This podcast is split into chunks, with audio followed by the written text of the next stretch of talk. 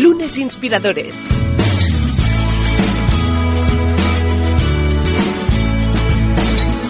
Con David Tomás y Edu Pascual. Bienvenidos a Lunes Inspiradores, una semana más, un lunes más, donde abrimos las puertas de nuestro estudio aquí en las oficinas de Cyberclick y damos paso a un nuevo invitado, pero como siempre, antes a mi vera, David Tomás, ¿qué tal? Bienvenido. Muy bien, aquí estamos, como tú dices, una semana más y con muchas ganas, como siempre. Desde luego. Oye, eh, ¿tú cómo llevas el ocio? Eh, tú eres alguien ocupado, yo creo que es algo de, sobra conocido, pero claro, de vez en cuando entiendo que tienes tus momentos en familia, para ti. ¿A ti el ocio cómo lo disfrutas? Hombre, que eres de teatro, de conciertos. A ver, eh, tú dices, soy ocupado, pero vamos, ocio también tengo. ¿eh? Me, ah, gusta, me gusta pasar. A ver, desde, que tengo familia me gusta estar mucho con ellos, pero si, mí, si me das a escoger, yo sería sobre todo de viajar, eso sería importante. Y luego le añadiría el, teatro, es una de mis pasiones, me gusta mucho el teatro, aunque ahora no puedo disfrutarlo mucho, y el cine. Y luego, oye, pues también la restauración, evidentemente. Así que bueno, pruebo, pruebo un poco de todo, vamos, que en cuestión de ocio intento eh, sacar el máximo partido. Creo que sería bueno para cada lunes inspiradores tener como unos menos unos 3, 4 minutos de saber un poquito más de David Tomás fuera del lado business. Pero bueno, luego haremos el lado de Edu también, ¿eh? bueno, no, pero yo, yo como me suelto más, de vez en cuando alguna tontería de más digo. Bien, vamos a recibir a nuestro invitado de hoy, que es Mark Zinn. ¿Qué tal, Mark? Muy bien. Bienvenido, muchas gracias por eh, acompañarnos. Gracias. Por eh, pues tú que evidentemente ya conoces de qué va esto, conoces lunes inspiradores, eh, pues eh, queremos que nos respondas a la que es la pregunta icónica de este programa y en nada entramos en materia, entramos a conocer cuál es tu proyecto, en qué estado está y cuál es su éxito. ¿Qué es para ti un lunes? Bueno, em, yo creo que el lunes es el momento donde más nos reunimos con el equipo. Lunes para nosotros es el momento que entramos otra vez después del fin de semana. Todo el equipo tenemos 25, entre 25 y 30 personas trabajando. Em, los fines de semana queremos desconectar, eh, ocio, eh, teatro, cine. Em, hablamos, eh, tomamos café, pero luego también empezamos a hablar sobre lo que hemos hecho la semana pasada y lo que vamos a hacer esta semana. Y con eso realmente tener un ciclo semanal de poner objetivos, poner retos, dónde estamos, dónde vamos y Em, eh, tener ese punto de comunicación y ya luego para prepararse para luchar el resto de la semana. Bueno, eh, creo que un lunes que se tiene muy claro y muy bien preparado. ¿eh? Exacto, muy bien planificado. muy bien. Yo creo que sería antes de, ponernos a hablar de, quién es Mark y de tu trayectoria, mucha gente lo conocerá, pero hay personas que no conozcan a Uveo. Cuéntanos un poco cuándo empezó y bueno, el, servicio que puede encontrar un usuario en Uveo. Bueno, es una plataforma de subastas online. Em, empezamos en el 2013, o sea, ya llevamos eh, bastante tiempo y es más, justo hace dos semanas eh, celebramos nuestro sexto aniversario. Em, empezamos subastando productos de ocio, noches de hotel, eh, menús en restaurantes, pero en realidad seguimos y lo que más subastamos ahora son productos físicos, que pueden ser eh, cargadores de teléfonos móviles, como teléfonos móviles también, em, y eh, puede ser moda, eh, zapatos, ropa, de todo, en realidad lo que el usuario le encanta pujar y ganar en nuestra plataforma. Empezamos en el 2013, empezamos solo en España y mientras tanto ya estamos subastando en 12 países. Em, así que quiero decir que, tenemos éxito, pero que también tenemos mucho, mucho trabajo por hacer todavía. Sin duda, pero habéis tenido un crecimiento muy importante. En España tenéis miles de usuarios, ¿no? Y como dices, estáis en, en 12 países. Sí. A mí me gustaría, antes de, entrar en, en este lugar profesional, hablar de tu trayectoria personal, ¿no? Tú, si no recuerdo mal, naciste en Holanda. No, viví casi toda mi vida en Holanda, pero nací en Estados Unidos. Exacto, ¿no? O sea, ¿eres entonces americano holandés o...? Eh, también un poco más complicado, de padre francés y madre italiana. Bueno, oh, tenemos todos los países. esto es una maravilla, ¿eh? pero bueno, una representación de, de, cada Nacionalidad americana tienes, ¿no? Si has nacido en Estados Unidos, tienes pasaporte americano. Americano y francés también. Y francés, entonces. Sí, de, de, mi padre. Pero luego has vivido en Holanda. Sí, la, la, gran parte de, mi vida y los estudios lo hice en Holanda. Ajá. Y cuéntanos un poquito cómo fue, bueno, cómo viviste tú estos cambios de países, ¿no? Si eras consciente, porque luego, claro, idiomas, ahora vamos a ver cuántos hablas. O sea, bueno, eh, hablo unos cuantos, pero todos malos. ¿eh? Bueno, español. bueno, bueno, ya más que aquí los presentes sumados, ¿eh? creo. no, pero em, yo creo que o sea, fue sumamente interesante hacer el, el, cambio de, de, Holanda a España, especialmente del, del punto de vista como, como emprendedor, pero del punto de vista personal, eh, yo vine aquí con, con, eh, con, mi mujer, que es holandesa, em, llevábamos ya mucho tiempo viniendo a España para, para vacaciones. Eh, mis padres tienen una casita en el sur de España y íbamos cada verano. Entonces a mí ya tenía esa conexión con, con España, tenía esta conexión con, con lo que es la, la, buena comida y la buena vida. Está claro. Em, y con mi mujer decimos, bueno, este es el momento de hacer un, una experiencia, algo fuera de lo común, ¿no? Y eso, hace seis años, con, con dos maletitas, venimos aquí. Em, en ese momento ya tenía un poco de inversión para montar la empresa, em, pero como tú dices, desde el punto de vista personal, fue... Uh, inspirador, interesante, aprendí mucho, pero también es una lucha constante porque eh, estos, estas diferencias culturales em, existen y eh, es algo que tienes que estar jugando todo el tiempo con ello em, y se requiere cierta adaptación. Del otro lado, eh, es, es, te da una experiencia de vida que es increíble y Um, uh, I'm lucky to have it. Sí. Oye, solo por curiosidad, ¿y el español dónde lo aprendiste? Porque es perfecto. El español, bueno, viene de... Mis padres vivieron en Latinoamérica, en Venezuela, durante un tiempo cuando todavía se podía vivir en Venezuela y uh, entre ellos hablan el español. Y de ahí yo ah, capté en casa. Yo sabía, a mí me sonaba la historia de Venezuela, me lo habías contado. Sí, ¿Y tú cómo viviste de, pequeño todos estos cambios?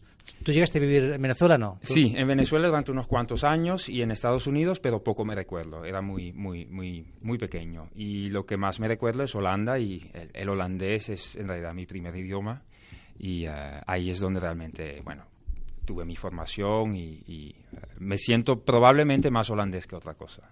Y a nivel profesional, ¿cómo empezaste? O sea, ¿empezaste montando tu propio proyecto o, primero has trabajado en otras compañías? Yo tuve unos cuantos proyectos eh, cuando estaba estudiando. Yo, yo soy eh, ingeniero industrial. Eh, me tomé bastante tiempo para terminar mis estudios, pero al lado estaba siempre con proyectos diseñando, diseñando webs para, para empresas o siempre en el mundo digital, eso sí.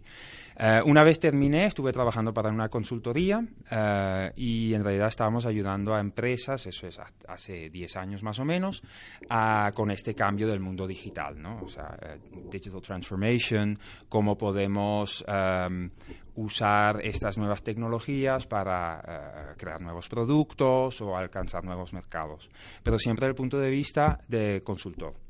Y en ese tiempo sí que me empezó a en inglés dirías I, got the itch. Eh, me empezó a, bueno, querer, querer hacer, no solo hablar de ello.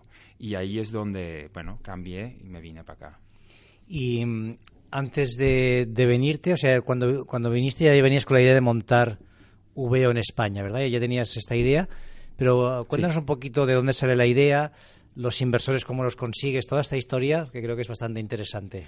Sí, em, es... Em, es interesante porque en realidad vimos una empresa en Holanda que hacía algo parecido a, a en su momento y em, con eso conseguí unos cuantos inversores que juntos decidimos, bueno, esto podría funcionar muy bien en España y ya luego de España quizás expandir a, otros países.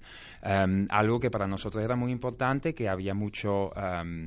Um, en inglés dirás seasonality and overcapacity en el, en el mundo de ocio, por ejemplo, los hoteles grandes de las costas que están llenos en julio y agosto, pero el resto del año podríamos subastar sus habitaciones y de esta manera generar beneficios para ambos, el, el proveedor y el, y el usuario.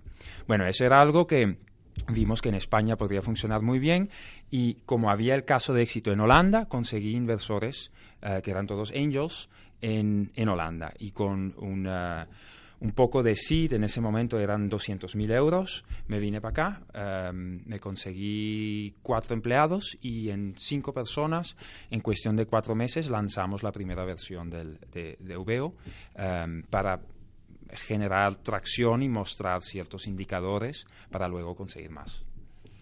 ¿Y cómo fue este lanzamiento? ¿Era lo que esperabas o hubo alguna sorpresa por el camino? Eh, más sorpresas que, de lo que piensas, siempre, siempre. Es totalmente diferente, em, pero yo creo que eso es lo interesante de, emprender algo que... em, tienes un plan y el, plan es un guion muy importante, pero que tienes que ser súper flexible para ajustarte a todo, todas las cosas que todavía no sabes que, te vas a encontrar. Entonces, este lanzamiento fue una lucha, fue Em, eh, reírse, llorar, eh, em, días largos, noches largas y, bueno, finalmente consigues lanzar eh, esa primera versión y dices, bueno, aquí, aquí llegamos, pero ahí es donde empieza la próxima fase. En realidad, así nunca termina, ¿no? fase por fase tienes que seguir luchando. Exacto. Que además este mercado, el, del e-commerce, el de las subastas, es competido. No estabais vosotros solos, empezaron otras empresas también, ¿no? También estaba el momento este álgido de todas las empresas de cupones de descuento, ¿no? Como Groupon, Grupalia. Correcto, sí. O sea, había habían muchas empresas que ofrecían desde el punto de vista del proveedor a lo mejor el mismo, uh, el mismo value proposition, que te podemos, te podemos vender los excedentes, uh, podemos rentabilizar uh, las cosas que si no se pierden, um, pero desde el punto de vista del usuario siempre fuimos distintos. Habían unas cuantas otras empresas que intentaron hacer esto de, de, de, subastar productos o subastar ocio y no llegaron a, a, a sobrevivir. Y yo creo que una de las, de las, de las claves es que desde el inicio, y como dije, yo soy ingeniero industrial, a mí me, me encantan los, los, los, los, datos, los números, el análisis de datos. Fuimos muy, muy data-driven y desde un punto bastante inicial empezamos a usar machine learning para automatizar procesos. Y eso fue lo que realmente nos hizo sobrevivir. Eh, poder hacer mucho, mucho volumen. Los márgenes, como tú dices, como hay mucha competición, los márgenes son muy finos, tienes que hacer mucho volumen y mucho volumen solo lo puedes hacer si, si tienes todo bien automatizado. Y ahí es, por, ahí, por ahí fuimos. Y mm, también habéis ido transformándoos, ¿no? O sea, habéis, aparte habéis conseguido apoyo de diferentes inversores, ¿no? O sea, habéis conseguido otras rondas. ¿Puedes contar un poquito esta parte de la evolución económica de la compañía, hasta donde puedas compartir, ¿eh? pero si hay alguna ronda que has hecho pública? Sí, sí. Bueno, en realidad lo, tenemos todo público, no hay, no hay ningún secreto. Eh, em, después de, montar esa primera versión y mostrar cierta, ciertos unit economics, cierta atracción de, de que, bueno, esto funciona, hicimos un, eh, una segunda ronda de angels, donde ya habían angels con más, eh, vamos a decir, más track record, un cofundador de Booking.com, un cofundador de uh, que era este, esta empresa en Holanda que ya tenía mucho éxito, que facturaba más de 100 millones al año. Um, un cofundador de uh, Adyen, la plataforma de pago, que acaba de ir a, la bolsa hace unos cuantos meses con, mucho éxito. Entonces conseguimos uh, un montón de angels que ya... Um, bueno, tienen más network, tienen más experiencia, y ya junto con ellos pudimos conseguir al primer fondo VC, que es un fondo holandés, uh, eh, CNBB se llama, que, um, que bueno, ya era un tipo uh, Series A para poder montar esto de tal manera para poder expandir a, a otros países que lo dices muy normal, pero dices, oye, conseguí un, un cofundador de Booking, uno de alguien, ¿no? ¿Esto cómo se consigue? Cuéntale un poco para la gente que, que nos escucha porque, claro, a veces yo eh, vienen emprendedores y emprendedoras que me dicen, ostras, es que no consigo una ronda de financiación, ¿no? Y a mí siempre me gusta explicarles que esto es casi un trabajo a tiempo completo para conseguir una ronda, ¿no? Tienes que dedicarle muchísimas horas, hablar con centenares de personas y tener la suerte de que una persona apueste por ti y luego en cadena vayan los otros. No sé si tu caso fue parecido o no lo puedes compartir. Sí, totalmente. O sea, es, es en, en realidad es horrible porque el tiempo que le tienes que invertir es tanto tiempo que te quita enfoque en hacer tu empresa y crecer la empresa, que debe ser el, primer enfoque. Em, yo tuve suerte que, como tú dices, es como una cadena, una reacción en cadena, que eh, a través de, contactos y network que tenía en Holanda, eh, llegué, bueno, de, un sitio al, al otro y Eh, tuve también la suerte de, la fase, eh, es, como tú decías, era la fase que había como un tipo de boom uh, de marketplaces online y había mucha inversión en los marketplaces, ya eso se ha enfriado bastante. Um, pero es cuestión de network y es más, conseguí mis inversionistas en Holanda más que nada y en, y en UK porque ahí es donde estaba mi network. Y aquí en, en, en España, en Barcelona en específico, eh, hablé mucho con, inversores, pero no, no llegué a, vamos a decir, a, penetrar, a entrar. Y yo creo que eso es un poco la clave, ¿no? Tienes que, tienes que hacer mucho networking. Y, o tener network y usar ese network que tienes. Claro, pero sí es verdad que se da este fenómeno, ¿no? Que un inversor atrae a otro y que quizás si entras en un mercado es fácil que consigas el, el resto. ¿no? Yo cuento de alguna, por no decir nombres, alguna startup famosa de estas que ha hecho rondas de decenas de, millones de euros que se han visto con más de 100 eh, venture capital, con más de 100 fondos. Es bueno, si una empresa que ha tenido este éxito ha tenido que hablar con 100 para conseguir que inviertan en él, imagínate una que todavía no ha tenido ningún tipo de éxito y quiera conseguir la ronda. Tienes que hablar con decenas y decenas de personas. Sí. Y luego a mí me interesa también mucho ver la, evolución que ha tenido Uveo, porque inicialmente yo recuerdo había mucha, mucho producto pues relacionado con ocio, ¿no? Restaurantes, y era quizá lo que más se consumía, masajes, ¿no? Tratamientos de belleza, spas, pero ahora se ha ido reconvirtiendo más a producto físico, ¿no? Sí. ¿Esto cómo, cómo ha sido el proceso para llegar hasta aquí? ¿Cómo habéis intentado, pues, coger información de los usuarios, aprender de ellos? Sí, en realidad fue algo que pasó em, sin eh, a, su inicio no fue con intención. Empezamos a subastar unos productos físicos porque tenían cierto valor de, marketing, una tablet o un teléfono, una, tele pero la gente se, bueno, se volvió loco por pujar por este tipo de producto. Entonces, cada vez teníamos que añadir más, más producto.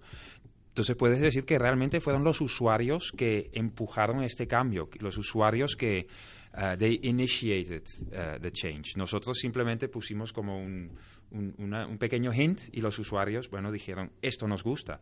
Y entonces como emprendedor tienes que decir, bueno, ahí es donde apostamos por eso, por lo que los usuarios quieren. Y también fue en conjunto con...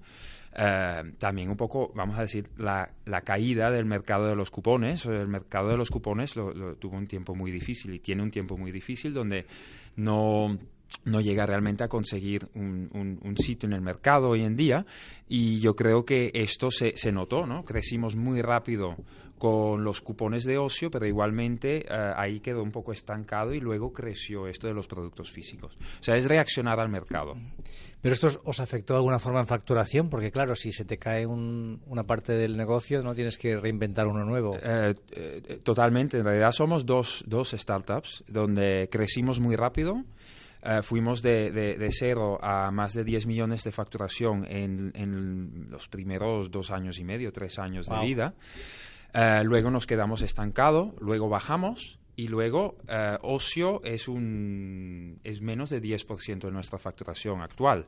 Y los productos físicos, que es una línea que hace dos, tres años no existía, nos da más de 10 millones de facturación actualmente. O sea, en realidad en los últimos seis años hemos crecido dos negocios y uno, bueno, ya eh, bajó otra vez y el otro compensó esa bajada. Ah, lo bueno también es que con todo esto no habéis aprendido cada vez más de tecnología, de inteligencia artificial y además ahora sois una empresa que está en muchos más países, ¿no? Que eso hace también pues más interesante sí. para otras compañías. Sí. Y luego también estaba toda la parte de, de mobile. Yo recuerdo que fuisteis una de las primeras empresas que apostó por hacer una móvil para e-commerce bien hecha, ¿no? Con, con eh, buena tecnología detrás, con inteligencia. Cuéntanos un poquito cómo, cómo fue este cambio móvil, que hoy, visto en perspectiva en 2019, es muy evidente, pero que todavía hay alguna empresa que esto del móvil no lo tiene claro. Sí, y imagínate que en el, cuando yo vine aquí era el diciembre del 2012 y no se hablaba de, de móvil, era vamos a hacer una web y el, el, la web es el canal principal. Nosotros, eh, después de lanzar en 2013, directamente empezamos a formar una aplicación nativa para ambos Android y iOS y la lanzamos, um, era a inicios del, del 2014 Y realmente eso fue también una de las claves del éxito, porque en ese momento em, la adquisición de usuarios era eh, muy interesante en esa, porque había poca competencia. Entonces, una app nativa que funcionaba bien, em, que además te daba estos canales de comunicación directo con, con el usuario, era súper interesante. Claro, como tú dices, hoy en día ya se ha llenado el, el marketplace eh, móvil y la competencia es mucho, mucho mayor y ya tienes que verlo de, de, manera distinta. Oye, mirando un poco para atrás, ¿qué, consejos te darías a ti mismo? ¿Le darías a un emprendedor o una emprendedora que empiece ahora un proyecto de e-commerce o, tecnológico? ¿Qué le dirías? ¿Qué consejos se te ocurren recomendar? Sí, es una, una pregunta famosa, ¿no? Porque eh, hablamos mucho de eso en, eventos y eh, emprendedores que comparten consejos y eh, es que hay muchos consejos, vamos a decir, profesionales o que puedes aplicar en el trabajo. Yo diría además un consejo eh, personal para tu vida personal es que esto es un continuum montar una empresa, no es un sprint, es un maratón.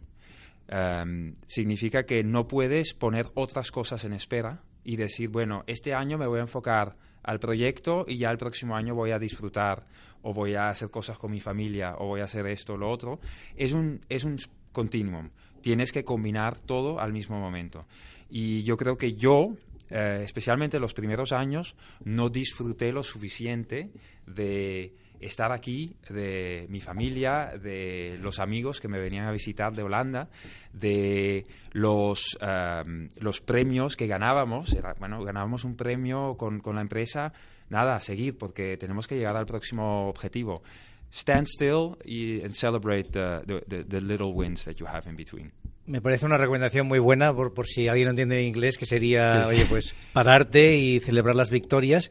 Y fíjate que yo es algo que he escuchado a muchas personas, ¿no? Yo ahora estoy recordando dos, dos emprendedores, en este caso los dos eh, hombres, que habían vendido su, su compañía y fueron, fueron dos eventos distintos, son, pero los dos se les preguntó, oye, ¿qué harías distinto, no? O sea, ¿cómo, ¿qué cambiarías de lo que hiciste después de haber vendido por varios millones de euros? Gente que después de vender no tenía que hacer nada más, que ya podía vivir de, de los ingresos que había generado. Y los dos coincidían, la respuesta fue igual, que a mí me sorprendió, ¿no? Era, hubiera disfrutado más del camino, ¿no? Y no me hubiera preocupado tanto, ¿no? Porque bueno, al final estás metido en esta vorágine de correr, correr, correr y como tú dices, ganas un premio, tienes un, un éxito y en lugar de pararte es, venga, el, siguiente, ¿no? Y, no te da tiempo de disfrutarlo. Y tú que vas por el camino, tú empezaste con pareja pero sin hijos y ahora tienes familia. Sí, sí, sí, ahora dos, dos hijos pequeños, entonces ah, de, de, dos años y de, y de cuatro.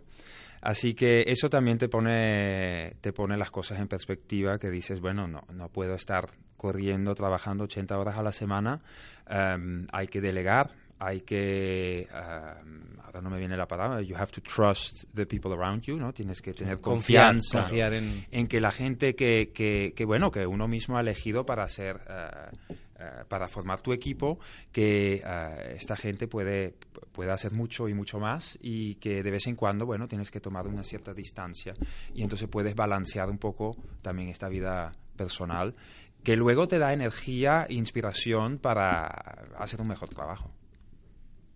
Eh, yo estoy ahora mismo trasteando lo que es la, web de, de, y realmente es, es frenético el, ritmo porque tú entras, hay un, artículos, como también comentamos en la entrevista, eh, extraordinarios, de todo, absolutamente de todo tipo.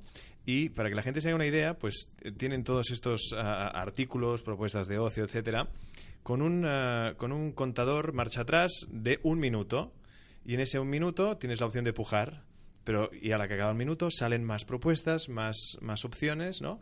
Y realmente es, es entrar y realmente tienes la posibilidad de, encontrar unas gangas extraordinarias si realmente eh, estás ahí, ¿no? Sí. Es, el hecho de tener este incluso 60 segundos, se cambia, 60 segundos, 60 segundos, ¿no? Y es... Así es. Y es, es, tiene, es un juego, ¿no? Como tú dices, lo que estás explicando es un juego y tienes que jugarla. Y hay momentos en que hay menos usuarios, entonces las subastas eh, suelen ir a un precio más bajo, te puedes conseguir eh, buenas gangas. tenemos gente que ha ido por, por 5 euros, se han ido a un hotel 5 estrellas, por 50 euros se han ido en pareja eh, con dos personas a Berlín con vuelo y hotel. Em, eh, hemos, hemos realmente hecho mucha gente muy feliz. Eh, con, con, estas gangas. Y bueno, lo interesante es que es alto volumen. Como dije antes, ya es un mercado donde los márgenes son muy, muy finos. Tenemos que hacer alto volumen, pero eso es interesante para el usuario porque cada, ca entre cada 10 y 20 segundos termina, termina una subasta. Entonces el, el movimiento es, es, alto. Tenemos cada día entre 2.000 y 5.000 subastas que terminan y uh, tenemos más de 2 millones de personas que están registradas con, con VO. Claro, y dentro de los, eh, de los artículos, de las propuestas, ¿qué es lo que más funciona? ¿Qué es lo que más usuarios estáis encontrando que la gente puja? Um, la gente se, se, le, se vuelve loco por, por televisiones. Le, le, encantan las, las teles que, que, que subastamos. Um, ahí se puja mucho. Pero claro, las teles no terminan cada minuto. Las teles suelen durar un poco más largo porque bueno, tienen que terminar a un precio un poco, un poco más alto. No pueden claro. uh, terminar a un euro. Es decir, marcáis un tiempo en función de sí, lo... o sea, de antemano, una tele puede ser que la subastamos cada media hora, Ajá. pero uh, lo que también se vende mucho, mucho, mucho son, por ejemplo, cargadores de, de móviles, uh -huh. uh, que son, bueno, estas cosas que pierdes o que sí, quieres tener tres o cuatro sí. en cada esquina de la casa.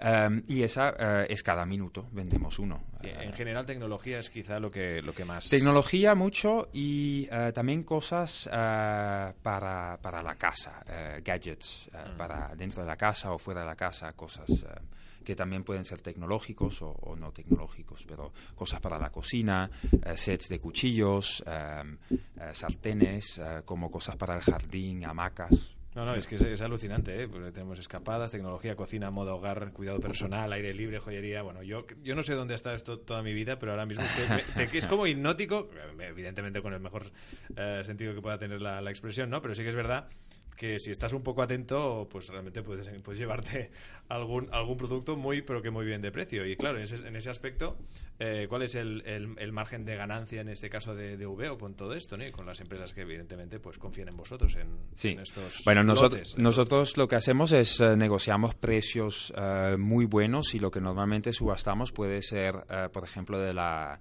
de la colección de la colección anterior, la colección del uh -huh. año pasado. en moda, por ejemplo, son es la colección del año pasado, como puede ser también la colección de este año para marcas que quieren um, promocionar un producto nuevo. Entonces ya de esta manera los precios pueden ir más, uh, más bajo de lo que la gente bueno, se puede imaginar. Y eso eh, nos permite subastar ese producto. Muchos empiezan a, cero euros, ¿no? O sea, la primera puja es de un euro. Sí, sí. Además, eh, dentro de uh, o alguna tipología de, de, producto del cual vosotros adquiráis ese lote y vosotros os hagáis cargo de, de, esa venta, o también tenéis relación directa con esa compañía, con esa empresa o con lo que sea, ¿no? Que directamente le vendéis a ellos el producto que ellos tienen en su almacén. Sí, la, ambas cosas. Ambas cosas. Tenemos un almacén nosotros mismos y compramos lotes que nosotros pensamos pueden ser muy interesantes para, para nuestro usuario. Uh, y hacemos la, la, la, logística nosotros mismos. Y también trabajamos mucho con empresas que, uh, bueno, lo que se llama dropshipping o um, uh, tipo, bueno, tenemos este lote, nosotros podemos hacer el envío y nosotros lo, lo subastamos para ellos. Un sí. proyecto sin, sin, duda extraordinario del que, bueno, le preguntaría cuál es su futuro en este presente año, pero entiendo que hoy en día yo creo que es prácticamente un proyecto que vivir al día, quizá. Sí, eh, estamos, bueno, estamos en, en, alto crecimiento como cada, cada empresa online tiene que constantemente intentar crecer o reinventarse para ser um, uh, relevante en el, en el mercado. Uh, una de las cosas muy importantes para nosotros ahora es uh, siempre mejorar y automatizar más. tenemos montañas de, de, datos que podemos usar para automatizar procesos, para conseguir más eficiencias y de esta manera crecer para poder subastar más, más productos. Y antes de que David te haga la pregunta, pero es verdad, el equipo de VO, ¿cómo vive cada día un, una propuesta? De proyecto como esta, una compañía como es VO? Eh, es interesante porque ha cambiado. En el, a, a, en el inicio de los primeros años, cada día era como un, un, un match de fútbol. ¿no? Entrabas, estabas, uh, ¿cómo se dice? Pumped. Um, sí, sí, sí, eh, motivado. Eh, sí, motivado. Y íbamos a luchar, ¿no? Y al final del día estabas como uf, agotado. agotado. Eh, mientras tanto, hemos mejorado y automatizado los procesos tanto que eh, estamos bastante tranquilos en la oficina. Tenemos rutinas, tenemos tasks, cosas por hacer y luego tenemos nuestro eh, ciclo semanal y mensual. Eh, el ciclo mensual es el ciclo innovador, en donde decimos que cada mes queremos tener una serie de proyectos nuevos eh, comprobados en el mercado. Hacer un pequeño minimum viable product para algo o hacer un cambio en la app o un cambio en la web y para ver cómo, hacer un test para ver cómo funciona. Entonces, eh, va el día a día en conjunto con un ciclo mensual de innovación y de, eh, y de pruebas. Y yo creo que eso da mucho, bueno, mucho calm en realidad estamos muy, ya no es más ese match de fútbol y gritar y más tranquilidad, ¿no? Sí, es más tranquilo, más, equilibrado, ¿no? Sí, claro, por eso, por eso decía, ¿no? Una, una web en el, donde realmente vives el, de alguna forma frenética, pues. Eh, bueno, yo ya te digo, me volvería loco. Yo ya te digo, ahora me voy a registrar ahora mismo. Muy bien, me encanta. Mientras David hace las conclusiones de nuestra charla de hoy con Marc. Pues oye, creo como siempre muchas, ¿no? Primero la, la actitud de, de Marc, pues con organizar y querer tener una empresa cada día mejor, siempre innovando nuestros ciclos que nos comentaba ahora de la semana y del mes, que creo que es muy crítico para tener éxito. Y esto justificaría un poco lo que ha hecho. Es que si te fijas, en seis años han hecho dos empresas y dos empresas que las dos han superado los 10 millones de euros de facturación, que se dice pronto, ¿no? que no es sencillo llegar allí. Y han sido capaces de reinventarlos, así que estoy seguro que esos próximos seis años vais a hacer muchas cosas más y, y dominar el mercado. Así que muchas gracias, Marc, por venir. Yo creo que es importante que la gente te conozca, ¿no? Porque además pues estás en el sector, en el ecosistema español de startups, pero hay gente que no que todavía no te conocía, así que es una oportunidad para, para conocer más sobre Uveo y sobre ti como emprendedor, que sigues teniendo mucho éxito. Gracias, gracias por la oportunidad. Muchísima suerte, Marc. Sin duda, un proyecto extraordinario del que ahora, como yo, muchos de nuestros oyentes eh, conocen. Suerte. Muy bien, muchas gracias. Y a vosotros, pues que bien, a ver, si escucháis cada lunes Lunes Inspiradores, pues está claro que conocéis a un invitado que tiene eh, pues una trayectoria extraordinaria que contarnos, con sus más, con sus menos, con esa naturalidad que siempre defendemos aquí y como siempre con los pies en el suelo. Estos Lunes Inspiradores, como siempre, con aquí David Tomás, que os pide que nos escribáis, que nos compartáis y que nos comentéis. Exacto, ¿eh? como siempre eh, suscribiros, aquellos que nos escucháis por primera vez, que sois muchos también que nos vais, os vais añadiendo al programa, pues suscribiros, hacer comentarios de los podcasts, lo que os gusta, lo que no. Muchos ya vais interactuando en Twitter y en otras redes sociales. Y nada, también, mm, si tenéis algún tema que os interese, pues decírnoslo, porque evidentemente vamos a buscar un invitado sobre ese tema para que esté aquí el lunes Inspiradores y nos cuente cómo es su lunes. Desde luego, ¿eh? que siempre pedimos que se, se añada nueva gente a comentar, pero también nos acordamos de los que ya comentáis. A todos un muy fuerte abrazo. Estos lunes Inspiradores hasta la semana que viene. Suscríbete a nuestro canal de YouTube, a nuestra cuenta de iVoox y síguenos en Twitter, arroba lunesinspirador. Lunes Inspiradores.